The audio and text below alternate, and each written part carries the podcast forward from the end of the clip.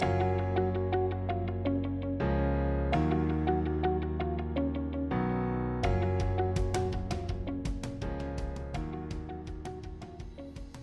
Hola, mi nombre es Enrique Arias, miembro del área laboral del estudio Miranda Llamado, y esto es Laboral 24-7, tu podcast sobre los temas y noticias laborales más relevantes del Perú y del extranjero. En este capítulo hablaremos acerca de las principales licencias laborales a las que tienen derecho los trabajadores, una noticia laboral nacional acerca de dos nuevos pronunciamientos del Tribunal de Fiscalización Laboral sobre derechos sindicales, y finalmente una noticia internacional sobre la configuración de un despido por tardanza reiterada.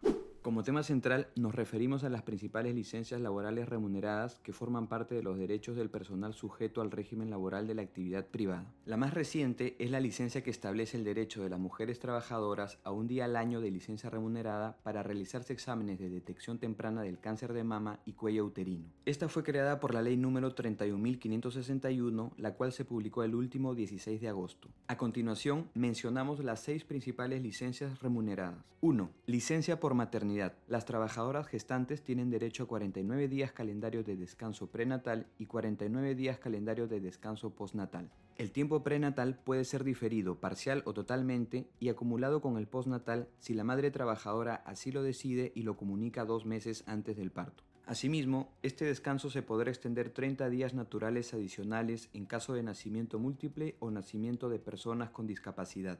2. Licencia por lactancia materna. Luego del periodo postnatal, las madres trabajadoras tienen derecho a una hora diaria de permiso por lactancia materna hasta que su menor hijo cumpla un año de edad. En caso de parto múltiple, tienen derecho a dos horas diarias. El permiso debe otorgarse dentro de la jornada laboral y el tiempo debe ser considerado como efectivamente elaborado para todo efecto legal. 3. Licencia por paternidad. Los padres trabajadores tienen derecho a una licencia remunerada por paternidad por 10 días calendario consecutivos para casos de parto natural o cesárea.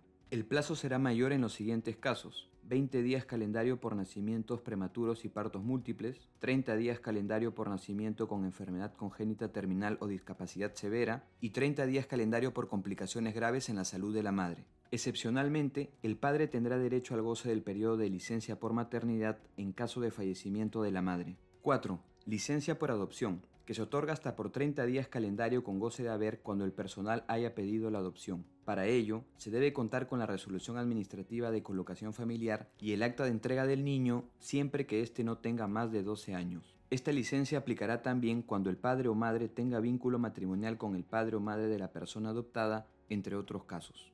5. Licencia para la asistencia médica y terapia de rehabilitación de personas con discapacidad. De ser requerido, el personal tiene derecho a 56 horas remuneradas por año calendario, consecutivas o alternadas, para la asistencia médica y terapia de rehabilitación de hijos menores con discapacidad, sujetos a tutela y personas mayores de edad que se encuentren en condición de dependencia.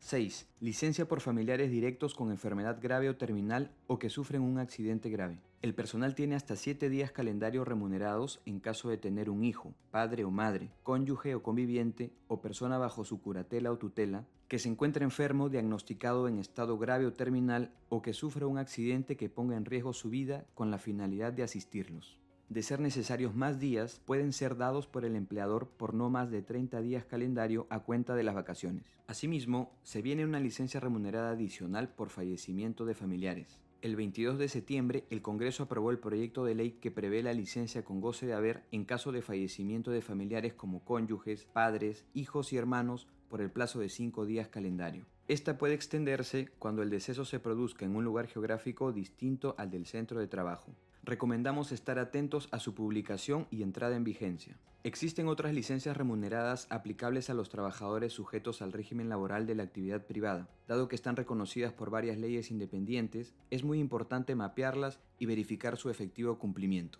La noticia laboral del Perú se refiere a dos recientes pronunciamientos del Tribunal de Fiscalización Laboral de la SUNAFIL sobre temas vinculados a la libertad sindical. Por un lado, se encuentra la resolución de sala plena número 009-2022-SUNAFIL-TFL que analiza si el empleador podía decidir unilateralmente el otorgamiento a los trabajadores no afiliados del beneficio denominado horario de verano, el cual estaba pactado con un sindicato minoritario. Según el tribunal, dicha decisión afecta a la libertad sindical porque se trata de una práctica de extensión que contraviene los artículos 9, 46 y 47 de la Ley de Relaciones Colectivas de Trabajo, que establecen que el beneficio acordado con un sindicato minoritario solo se aplica a sus afiliados. Además, se trata de una situación que promueve la desafiliación. Por ello, confirma que corresponde sancionar al empleador por haber cometido una infracción muy grave referida a los actos que afectan la libertad sindical. Cabe mencionar que este criterio ha sido establecido con carácter de precedente administrativo de observancia obligatoria, por lo que debe ser observado por todas las autoridades de la SUNAFIL en la etapa de fiscalización y en el procedimiento sancionador laboral. De otro lado, en la resolución número 874-2022-SUNAFIL-ILM, el Tribunal de Fiscalización Laboral ha analizado si es posible que, durante una huelga que implica la suspensión de las labores y el abandono del centro de trabajo, el empleador pueda asignar funciones de los trabajadores huelguistas al personal no comprendido dentro de la huelga. El tribunal considera que dicha práctica afecta el libre ejercicio del derecho de huelga, pues las decisiones del empleador en ejercicio de su poder de dirección no pueden limitarlo, al tratarse de un derecho constitucional de los trabajadores. Por eso, el tribunal precisa que dicho acto es una infracción muy grave al estar comprendido en el numeral 25.9 del artículo 25 del reglamento de la Ley General de Inspección del Trabajo. En las relaciones con los sindicatos, ambos temas son controversiales porque existen argumentos a favor y en contra.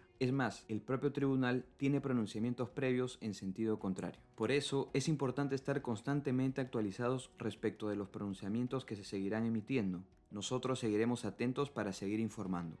Finalmente, la noticia laboral del extranjero viene desde España, donde el Tribunal Superior de Justicia del Principado de Asturias declaró improcedente el despido de una trabajadora que llegó tarde 176 días en un periodo de seis meses. En el caso, una empresa despidió a una trabajadora porque llegó tarde casi todos los días entre el 3 de marzo y el 3 de septiembre de 2021, frente a lo cual esta última inició un proceso laboral de impugnación de despido. Al respecto, en segunda instancia, el Tribunal Superior concluyó que el despido fue desproporcionado porque la empresa permitió que la trabajadora llegue tarde por casi dos años. El tribunal consideró que la empresa sabía que la trabajadora venía llegando tarde porque la empresa era pequeña. La misma empresa le remitió a la trabajadora en diciembre de 2020 la información del registro de asistencia con sus tardanzas y una representante de la empresa declaró que la trabajadora era la única que llegaba tarde. Asimismo, señaló que no se había acreditado que las tardanzas le hubieran generado un perjuicio concreto a la empresa o a otros trabajadores. Por tanto, para el Tribunal Superior, la empresa mostró con el despido una reacción desconectada de la conducta tolerante previa, pues se venía consintiendo las tardanzas sin realizar advertencia o sanción alguna a la trabajadora.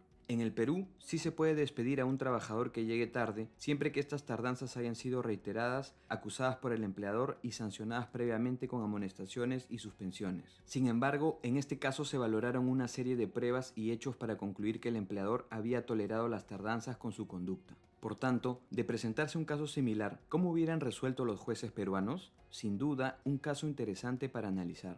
Gracias por escuchar este capítulo de Laboral 24/7. Si te gustó, por favor síguenos en Spotify o suscríbete en Apple Podcast. En el blog de Miranda Llamado podrás encontrar los links a las noticias laborales que hemos comentado. Finalmente, no te olvides de revisar nuestras alertas laborales y suscribirte a nuestro WhatsApp corporativo.